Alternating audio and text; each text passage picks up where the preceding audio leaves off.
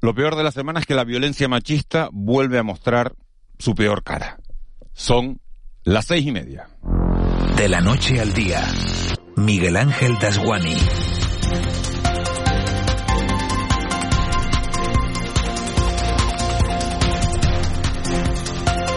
¿Qué tal? Buenos días con un presidente del gobierno de España llamando mangantes a los dirigentes del principal partido de la oposición y con un líder de la oposición calificando de caricatura al presidente no parece que se vaya a rebajar la crispación política que tanto nos molesta a los españoles según le hemos contado al sí en su último informe. En la sesión de control al gobierno, tras el relevo en la dirección del CNI, se llamaron de todo menos bonito. Luego lo vamos a analizar con calma. A los canarios lo que más nos afecta en estas últimas horas son esos crímenes de violencia machista, uno ocurrido en el sur de Tenerife. También aparecían ayer los cuerpos sin vida de dos personas que habían desaparecido el pasado domingo, un padre de 83 años y su hija de 56. Están investigando las causas del suceso. Y también nos quita el sueño esa decisión de la Agencia Europea de Seguridad Aérea de quitar la obligatoriedad de las mascarillas en los aviones. Eva García, muy buenos días. A partir del próximo lunes, aunque la ministra de Sanidad, Carolina Darias, ya se ha apresurado a decir que en España no ocurrirá eso es cada caso. Muy buenos días, Miguel Ángel, quien cada estado quien debe decidir si hace caso o no a esa recomendación y en España de momento se ha decidido que no. En el caso canario la noticia tiene una especial relevancia porque no estamos hablando solo de los desplazamientos entre islas, sino de todos los turistas que nos llegan cada año y que casi con total seguridad oscilarán entre este año 10 y 15 millones de los que nos visitarán. La noticia coincide además con un aparente incremento de los contagios. Decimos aparente porque la sanidad solo contabiliza ya los mayores de 60 años. Enseguida hablamos con los expertos de estas medidas, si es oportuna o no esa desescalada, si han aumentado las ventas de test que detectan la COVID. Lo haremos con Cofarque y también con Basilio Valladares. Y estará con nosotros el decano del Colegio Oficial de Arquitectos de Gran Canaria después de lo ocurrido hace algunas jornadas en Aruca. Recordemos ese muro que cedía y tenían que ser desalojados los vecinos de un edificio. Queremos saber cómo están las revisiones de las construcciones en nuestro archipiélago. Y también estará con nosotros el presidente de la organización que coordina en España las banderas azules. Y es que Canarias ha conseguido 58 galardones. Quizás la nota negativa es que algunas banderas clásicas se han perdido. A ver qué nos cuenta el representante de esta institución. Y tendremos la oportunidad de desayunar con varios representantes de la comunidad educativa para hablar de la jornada continua que empeora, parece ser, según un informe, las notas y que quita 8 mil millones a las familias. A ver qué nos cuentan los representantes de sindicatos, AMPAS y también de la Consejería de Igualdad del Gobierno de Canarias. Y hoy, por cierto, si ven a la Asociación Española contra el Cáncer, que va a desplegar no solo las mesas de la acuestación, sino banderas. Hoy se despliega la bandera por el cáncer, así que es el único día, como dicen ellos, que hacen encuestación, que salen a la calle y hacen una labor eh, pues, pues, que no tiene precio lo que hace la Asociación Española contra el Cáncer por todos nosotros, así que hoy también trataremos ese asunto, pero ya les digo, desde ya, si van a acudir a algún sitio y ven una de las mesas, que echen una manita y terminaremos, hoy abrimos nuestro caldero con cochino y vino. Cochino y vino. Sí. Hay una, feria de vino, ¿no? En, en, Madrid hay una, una, de las fotos de las portadas de los periódicos se ve a Pedro Sánchez después de la bronca enorme que hubo en el Congreso, en la sesión de control del gobierno por la mañana, se ve brindando después con los viticultores porque, porque se prevé una buena temporada de vinos. En unos minutos vamos a analizar también esa propuesta de borrador de la nueva ley del aborto que va a autorizar a las menores de 16 años a interrumpir el embarazo sin necesidad de tener el consentimiento de los progenitores. Se va a perseguir también, así consta, así figura en ese nuevo borrador, el uso de los vientres de alquiler. Son tres horas de radio en directo las que tenemos por delante, tres horas que nos van a llevar hasta las nueve y media de la mañana y en las que estaremos muy pendientes de la actualidad para contarles cualquier noticia que ocurra. Juanjo Álvarez está hoy en el control técnico. A José Luis Molina le mandamos un abrazo enorme que está cuidando como debe ser a su madre. Cristian Luis está en la redacción y en la producción la acaban de oír Eva García. Enseguida se van a incorporar a este equipo Juan Manuel Betancourt y Ángeles Arencibia. Sobre las 9 y 5, 9 y 10 vendrá por aquí Raúl García para tratar de terminar el programa como siempre con una sonrisa. Esta es noche cerrada aún en las islas, en todo el archipiélago. Si miran por la ventana solo verán oscuridad, pero enseguida amanece, enseguida sale el sol. Para nosotros sería un placer que nos acompañaran en este trayecto diario que nos lleva de la noche al día. Empezamos. De la noche al día, Miguel Ángel Dasguani. 6 y 35, vamos con los titulares que marcan la actualidad de este jueves 12 de mayo. Caja 7 te ofrece los titulares del día. La Policía Nacional investiga un presunto asesinato machista en el municipio de Arona, al sur de Tenerife. Junto al cadáver de la mujer de 82 años se encontraba su marido de 83 que presentaba heridas de arma blanca. El hombre se encuentra bajo custodia policial. Al parecer no constaban denuncias previas y fueron los vecinos quienes llamaron al 112 para dar la voz de alarma. El 016 es el teléfono de atención a víctimas de la violencia de género. Para una emergencia siempre el 112 y en las mascarillas canarias el recurso mascarilla 19. Seguimos con nuestra crónica de sucesos porque finalmente la Guardia Civil ha confirmado que los dos cadáveres hallados en Tenerife por un helicóptero corresponden al hombre de 83 años y a su hija de 59 que habían desaparecido el pasado fin de semana. Los cuerpos fueron localizados cerca del mar, en la costa de Barranco Hondo, que fue donde cayó su coche. Ambos habían sido vistos por última vez en la zona de Radazul, próxima al lugar del hallazgo. Cambiamos de asunto para contarles ahora que el consejero de seguridad del gobierno de Canarias, Julio Pérez, ha justificado que las islas solo estén presentes en la Comisión de Trabajo con España y Marruecos para la delimitación de las aguas y no en la Comisión sobre inmigración. Explica el consejero que Canarias es el único territorio al que le afecta el tema de aguas y no ocurre así con el fenómeno migratorio del que solo recibirá información. Julio Pérez en Canarias Radio. El grupo de delimitación de espacios marítimos, los lugares en donde se plantea el, los posibles puntos de, de, desencuentro con Marruecos conciernen sobre todo a Canarias. Por tanto, somos la única parte de España afectada por ese, esa discusión y tiene sentido que ahí esté Canarias. En los otros grupos de trabajo que se creen, lo que a lo que nos da derecho el estatuto y las leyes españolas e internacionales sobre este tipo de negociación a, a, a, tener información. El senador de Coalición Canaria, Fernando Clavijo, exige al Estado que defienda el modelo fiscal de Canarias en Bruselas. Pide que el gobierno aclare por qué no defendió una exención a la propuesta de directiva europea que se está tramitando y que prevé imponer el 15% en el impuesto sobre sociedades a las grandes empresas cuya facturación supere los 750 millones de euros anuales. Clavijo reclama el cumplimiento del foro canario no solo es una cuestión de principio y es la, eh, la, vulneración de nuestro foro canario, nuestro foro que es el REF, sino que nadie se cree que esto no se va a ir descrestando y va a ir bajando el tope, ¿no? Eh, y, obviamente eso puede servir mm, o puede al final significar eh, inseguridad jurídica y, salir de, los circuitos de, de las posibilidades de las grandes empresas que se acaban instalando también el senador de la agrupación socialista Gomera, Fabián Chinea, ha defendido la aprobación de un proyecto de ley que garantice la continuidad de los cajeros y los servicios bancarios en las zonas rurales. Una realidad que afecta, asegurado, a más del 40% de los ciudadanos que viven en municipios españoles con menos de 5.000 habitantes. En el caso de Canarias, en las Islas Verdes, este miércoles eh, ha sido la toma en consideración de este proyecto de ley como primer paso de la tramitación. Hablamos de un problema que afecta a todas las comunidades autónomas de este país, pero que tiene, como decía antes, un epicentro en los municipios más pequeños. Y es que los indicadores publicados recientemente por la OCU señalan que el 42% de los ciudadanos y ciudadanas que viven en estas pequeñas localidades se han visto perjudicados y perjudicadas por el cierre de las oficinas bancarias y la retirada de los cajeros en sus pueblos y en sus municipios. Más asuntos, Canarias consigue 58 banderas azules este año. En concreto, 54 playas, 4 puertos deportivos y 4 centros. En las, play las playas son dos en Fuerteventura, Gran Canaria y Tenerife, eh, y siete en Lanzarote, seis en La Palma, tres en La Gomera y dos en El Hierro. El municipio de Gran Canario de Telde es uno de los más reconocidos con cuatro banderas azules en las playas de Melenara, Salineta, Joya del Pozo y La Garita. del concejal de playas es Jonay López.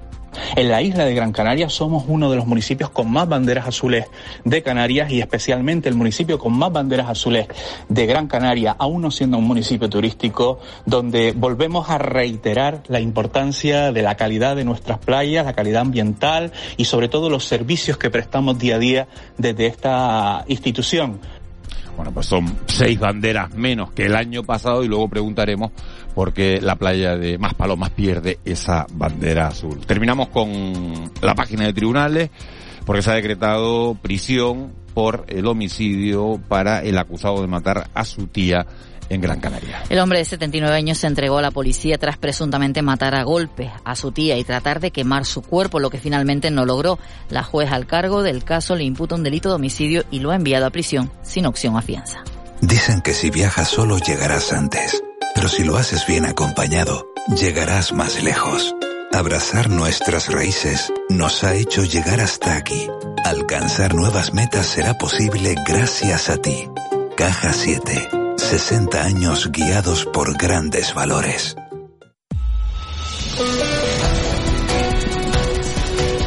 ...6.47 menos 20 de la mañana de este jueves 12 de mayo... ...el Atlético cumplió su misión, le ganó al Elche 0-2... ...y asegura la Champions para la próxima temporada. Aquí los nuestros, pues bueno, muy pendientes, preparando los partidos de, este próximo fin de semana.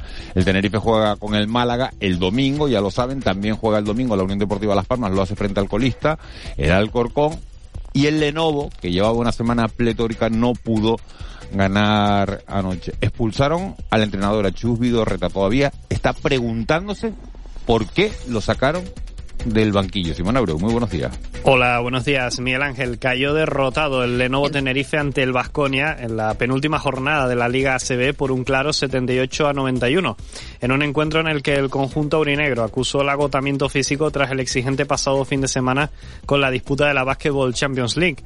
El campeón de Europa, que ahora le toca cerrar la fase regular este sábado a las 8 menos cuarto ante Moraván Candorra fecha y hora en la que también jugará el Club Baloncesto Gran Canaria, en el Gran Canaria Arena, recibiendo al Real Madrid, que anoche vencía a UCAM Murcia y permite que el Granca mantenga la posibilidad de depender de sí mismo para clasificarse a los playoffs por el título.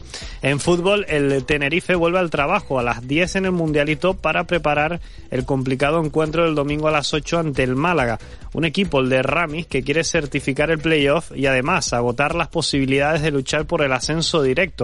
Con toda la ilusión del mundo se ha mostrado el presidente de la entidad, Miguel Concepción. El equipo está unido, se lo cree, la plantilla está dispuesta a dejarse de la piel en el campo para conseguirlo y así que nosotros con la plantilla y a ver, a ver si, si este año de centenario lo podemos darle el broche de oro que sería un ascenso en Tenerife. En clave amarilla, la Unión Deportiva Las Palmas también trabaja en la mañana de hoy en la ciudad deportiva de Barranco Seco. Los de García Pimienta visitan al Alcorcón el domingo a la una en el municipal de Santo Domingo. Escenario maldito para los Gran Canarios ya que nunca han logrado ganar allí, pero que en esta ocasión van a contar con un grueso importante de aficionados que se desplazarán hasta Madrid. Un apoyo que considera fundamental el aldeano Benito Ramírez. Va a ser bien, recibida eh, esperemos que, que, vaya bastante gente porque la verdad que aquí en casa no, nos ayuda mucho y esperemos eh, acabar con esa maldición. Y hoy se va a realizar el sorteo de la fase final de la Copa de la Reina a partir de las once y media en la ciudad del fútbol de Las Rosas en Madrid. La Unión Deportiva Granadilla Tenerife conocerá a su rival en semifinales. Sporting de Huelva, Real Madrid o Fútbol Club Barcelona serán los posibles contrincantes de una final a cuatro que se va a disputar finalmente en Alcorcón del 24 al 29 de mayo.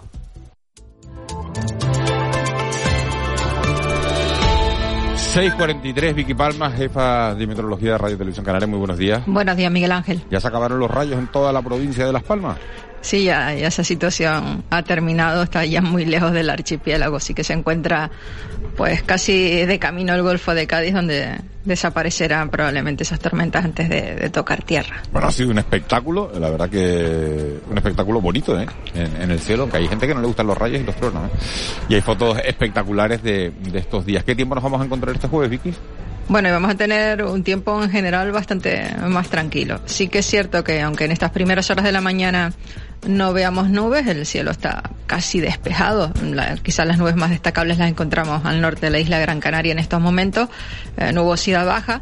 Pues bueno, a medida que avance el día, eh, las condiciones meteorológicas pueden favorecer que se formen nubes en el interior de las islas. Serían más abundantes pues en las primeras horas de la tarde y sobre todo en puntos del interior, más en la costa tendremos horas de sol y además esperamos que durante la tarde vuelvan a aparecer nubes altas en, en, los cielos de todas las islas. No vamos a pasar tanto calor como en días anteriores. De todas formas, habrá temperaturas agradables en la costa y alguna máxima de unos 26, 27 grados. El viento va a ser del norte o del noroeste flojo en general. Sí esperamos vientos del oeste moderados de las cumbres de la isla de Tenerife y el estado del mar acompaña en buena parte de las costas, salvo por el norte donde sí hay oleaje, principalmente de mar de fondo, y puede haber series de olas alcanzando los dos metros de altura.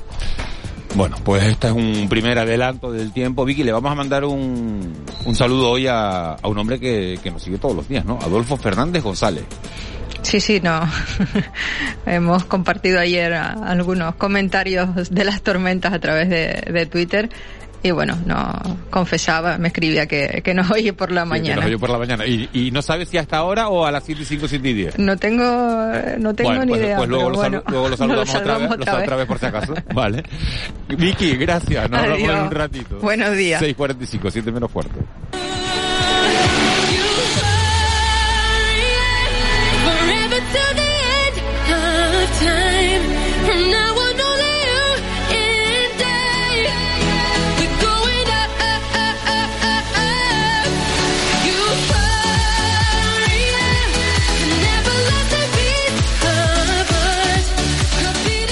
Millón de copias vendió este sencillo en todo el mundo, pero un millón de copias, Eva García, en una semana. Sí, porque es la cantante ganadora de la Eurovisión 2012, pero es verdad que dice que antes ya la mujer tenía algunos éxitos, pero hasta que ya llegó a Eurovisión y ganó representando a Suecia, pero fíjate, es una artista sueca de sangre marroquí, Lorin, algo así, el nombre no sé pronunciarlo muy bien tampoco.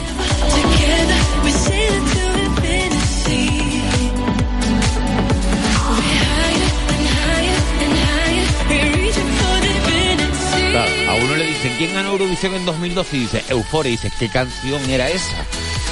Y de repente suena esto y uno dice, ¿cuántas veces la habré oído sonar? Un par de datos más. Eh, Esta semana se la estamos dedicando a todos los temas que han ganado en Eurovisión, que bueno que nos han llamado la atención, hemos elegido cinco y bueno, hay que decir que esta canción fue la de segunda mayor puntuación en la historia de, de todo de todo el certamen y tuvo un récord de 18 puntuaciones máximas. Pero fíjate, en el, en el 60 aniversario de Eurovisión se hizo en varios foros de estos de, de internet de Eurofans y dicen que era la mejor canción de la historia De de, la historia de de- Eurovisión. entonces vamos a ponerlo un poquito más, Juan.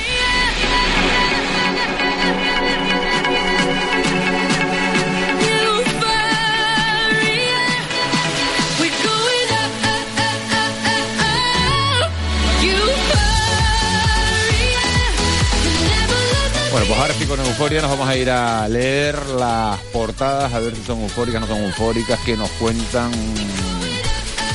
las portadas de los periódicos canarios y los nacionales.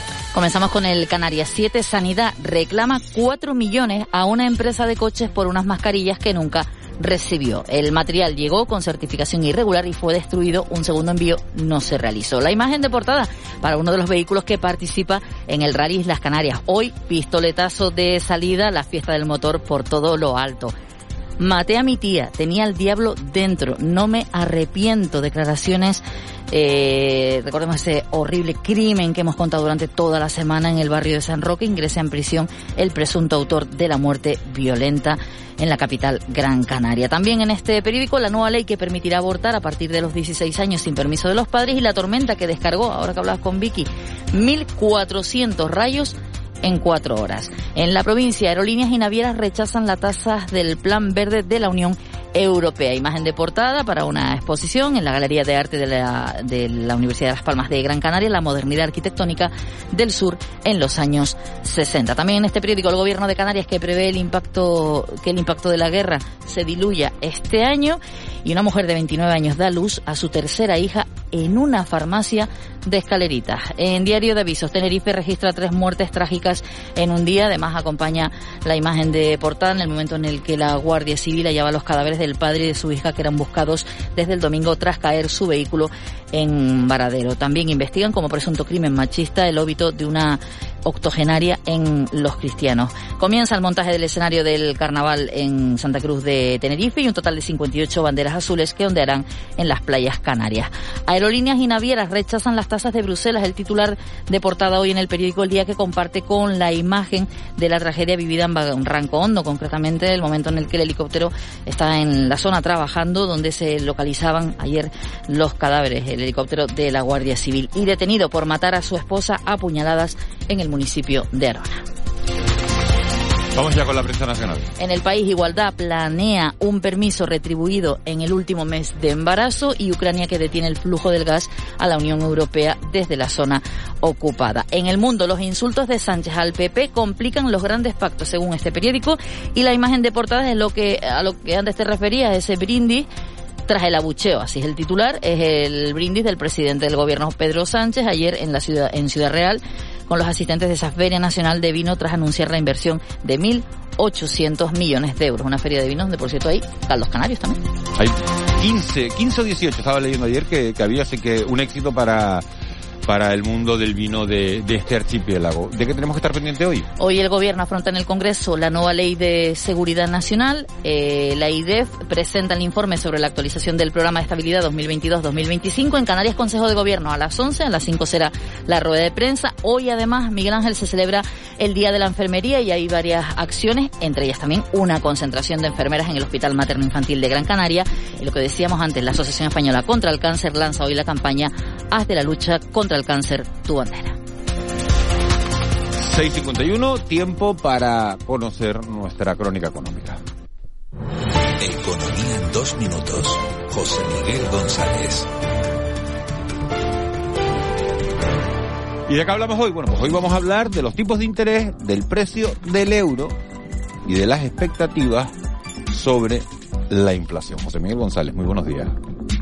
¿Qué tal? Muy buenos días. Christine Lagarde, presidenta del Banco Central Europeo, ha sido clara al decir algún tiempo puede ser solo algunas pocas semanas en referencia al incremento del precio oficial del euro, o en otras palabras, los tipos de interés. ¿Y por qué? Porque la inflación está siendo mucho más alta de lo previsto y las fuerzas desinflacionarias que predominaron antes de la pandemia no volverán al menos con la misma fuerza del pasado. Pero el problema no se centra única y exclusivamente en lo que pasa hoy. Las expectativas de inflación están superando el objetivo del Banco Central Europeo a medio y largo plazo, porque ya no es la inflación pura y dura, sino la subyacente, que se trata cuando no se toma en cuenta ni los productos energéticos ni los alimenticios sin elaborar. Esta ya supera las ratios de tranquilidad que se habrían de ubicar en torno al 2% para situarse en un 4,4%, un punto más alto de lo que subió en marzo respecto al mismo mes del año anterior y también un punto más de lo que se esperaba en el mercado. No es por ser pesado, pero ya advertíamos que la inflación se convertiría en el problema central de la recuperación, primero por ser empujada al alza por la demanda y ahora por los costes de la oferta. No se trataba de tener razón, sino de advertir situaciones para intentar ponerle remedio sin parecer que hay un ataque premeditado a la idea predominante. Esta situación me hace recordar algo similar cuando yo me iniciaba en esto de la economía y en mi época de juventud impulsiva recuerdo rebatirle temas relacionados con esta disciplina a una persona que estaba en política, hoy ya retirada, un alto cargo. No trataba de convencerle, sino de hacerle ver mi punto de vista. La respuesta que recibía es que usted no comprende que una y otra vez, como si de una estructura académica se tratara. Una vez que concluyó su exposición, mi respuesta se basó simplemente en decirle que comprender lo comprendía todo. El problema es que no estaba de acuerdo. Feliz día. Con C de Cultura. C Castro. Y nuestra agenda cultural de hoy viene cargada de exposiciones, de teatro y de libros. C. Castro, buenos días. Buenos días, Miguel Ángel. Nunca lo hubiera dicho es el título elegido para el primer libro de la colección Hablantes con la que la Real Academia Española y la Asociación de Academias de la Lengua quieren iniciarse en la divulgación de las curiosidades del español. Este primer volumen ha sido coordinado por la académica Soledad Puertolas, que ha visitado a nuestros compañeros de tarde o temprano. Por cierto, Puertolas ha apuntado el verbo tan canario, aquellar. que viene a rellenar un hueco. Entonces, eh, eh, hay que ver cada, cada, cada caso, ¿no? Cada caso, pero en principio las, las expresiones estas que ya vienen como con una tradición popular que ya y, y están muy extendidas, en general son signos siempre de riqueza y de, y de rellenar huecos, que el lenguaje es lo que quiere, rellenar, rellenar huecos, rellenar nuestro vacío y nuestro silencio, ¿no? Es lo contrario, el silencio, claro. La noche, la única pieza teatral de José Saramago llega al espacio La Granja en Santa Cruz de Tenerife. La obra está ambientada en la redacción de un periódico portugués en plena revolución de los claveles y se podrá ver este sábado, día 14 de mayo. La obra ha sido rescatada por la compañía lanzaroteña Tramados Producciones, coincidiendo con el centenario del Nobel Luso, y cuenta para la dirección artística con Joaquín Vida.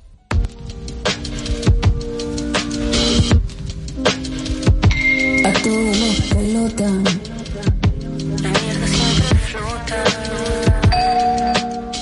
Y la Universidad de Las Palmas de Gran Canaria difunde la colaboración entre el fotógrafo Francisco Rojas y el arquitecto Manuel de la Peña a través de la exposición Convergencias Modernas. Este jueves se inaugura en la Sala de Piedra de la Universidad Pública. Esta muestra examina la colaboración entre el fotógrafo Francisco Rojas Fachino y el arquitecto Manuel de la Peña y la relación que mantuvieron a lo largo de 10 años en pleno auge del turismo de masas en el sur de Gran Canaria en la década de los 60.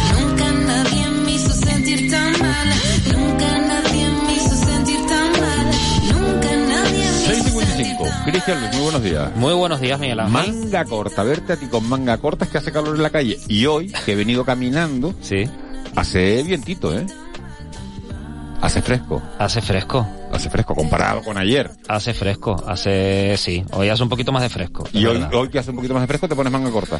Mm, ya, pues no sé. No, no, no, no, son las cosas de los 30.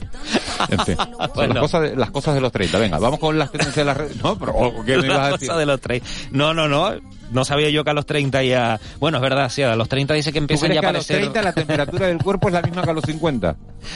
No sé, no sé. ¿Más frío o más calor? Eh, no sé, es que no... Bueno, lo, no piensas, lo, piensas, lo piensas y... y- Lo investiga, como dice Y él. lo investigo, lo y lo investigo. investiga, lo investiga. Ahora me pongo a.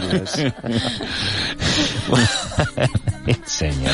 Hay gente que está viviendo a los 70, fíjate. Sí, eso es verdad. Sí, sí. Yo creo que, gente está- yo creo que hay- depende de la hay gente persona. que está congelada a los 20. También, yo creo que depende de la fin, persona. Bueno, vamos con las tendencias de las redes sociales. Las redes, Eurovisión. Eurovisión sigue siendo tendencia, está en los primeros puestos del ranking porque Chanel participó ayer en el ensayo de la semifinal que se va a celebrar hoy.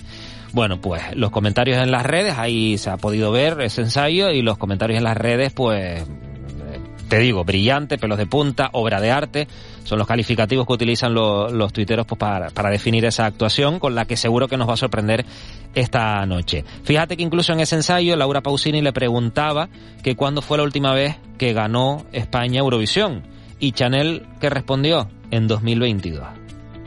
O sea que ella Se ve ganadora. Pero se- se ve ella se ve ganadora. ganadora y en las redes la ven ganadora, ¿eh? Creo que la han elegido porque porque es una, un espectáculo en las redes, Chanel, cómo se mueve, ¿no? Sí. Y también sí, sí. el trajito rojo ese que lleva y tal. Ayer iba el traje rojo ese. No, El que se va a Eh, no, creo que no. eh, algo así como una torera, ¿no? Era Y así como de negro y brillante. ¿no? Pero bueno, a todas, a todas estas le están haciendo una publicidad de Chanel que al final parece que se había mañado el concurso porque quien tenía que haber ganado era otra, ¿no? Por la votación del público. Pero bueno, ahora ya estamos todos con Chanel. Bueno, Sí, claro, pero, ahora ya. claro, ya. Incluso, Bueno, lo- incluso ¿y los que de- compitieron con de ella. 2022, ¿cuándo Sí. fue la última vez que ganó España Eurovisión? ¿O no lo ganó? Ese, en el siglo pasado. Sí, Lo ha ganado, sí, lo ha ganado, ¿no? Eh, Cuando la la la, cuando la y- la y, la, ninguno de los tres sabe aquí Cuando si hemos la la la, Cuando ¿no? la la la, ese fue el yo último. creo que sí. creo que nunca más ha Ese ganado trabajo de España. campo lo podemos hacer. Vamos a investigarlo. Claro, porque llevamos una semana hablando de Eurovisión y no Me lo tenemos la ni lista. idea de cuándo ha ganado España Eurovisión. Me lo Yo le puse la Betty mi ciego ayer, que me acordaba que era la segunda, antes de ayer. Que fue y, usted- empate, y ¿no? ustedes que hacen el trabajo de campo este, no. bueno. Yo, yo investigo las Mira, músicas. Cristian, Día Mundial. Venga, Día Internacional de la Enfermera para el año 2022, para este año Hombre, y, el de lema... los, y de los enfermeros y también. de los enfermeros, pero bueno, el nombre es Día Internacional de la Enfermera, entiendo porque la El mayoría colectivo serán- se denomina enfermeras Claro, como tal. porque Ah. el- la- además la mayoría pues son en- son mujeres, ¿no? Entonces entiendo que... No, bueno, acabo de leer los periódicos y me he tropezado. Día Mundial de la Enfermería. Como profesión. Mm, el, oficialmente yo creo que es enfermera, sí. Sí. Y además para este año el lema es enfermería, una voz para liderar, invertir en enfermería y respetar los derechos para garantizar la salud global. Le debemos muchísimo, ¿verdad? A esos profesionales, a esas profesionales de la enfermería y más en Es estos cuando- tiempos. Es cuando llegas en un momento delicado, lo peor que te puede pasar es cuando no te encuentras bien y la primera persona que te tropieza son los enfermeros y las enfermeras. Y los Su- auxiliares. y los auxiliares. Su cariño, su Sí. dedicación, su vocación Totalmente. es lo que nos hace Impagable. sentirnos bien. Así que impagable y un aplauso para, para todos Sin los que se dedican a este, a este oficio tan vocacional. Y también es el Día Mundial de la Fibromialgia y el Síndrome de la Fatiga Crónica, el Día Europeo de las Pymes y el Día Internacional de las Mujeres Matemáticas. Pues Así tenemos que- una científica aquí los sábados que hace un programa de un programa de ciencia todas las mañanas. Es Sofía, ¿no? Sofía, sí. Sofía, No me acuerdo ay, el no me- ahora no me viene el apellido, pero sí, nuestra compañera Sofía, o sea que ahí está también ese aplauso para ella. Y hoy, hace 13 años, eh, Miguel Ángel, que nos dejaba el compositor y cantante español Antonio Vega, que junto a su primo Nacho García Vega fundaron en 1978 Nacha Pop. Y hace poquito escuchábamos a su primo, hoy a Nacha Pop.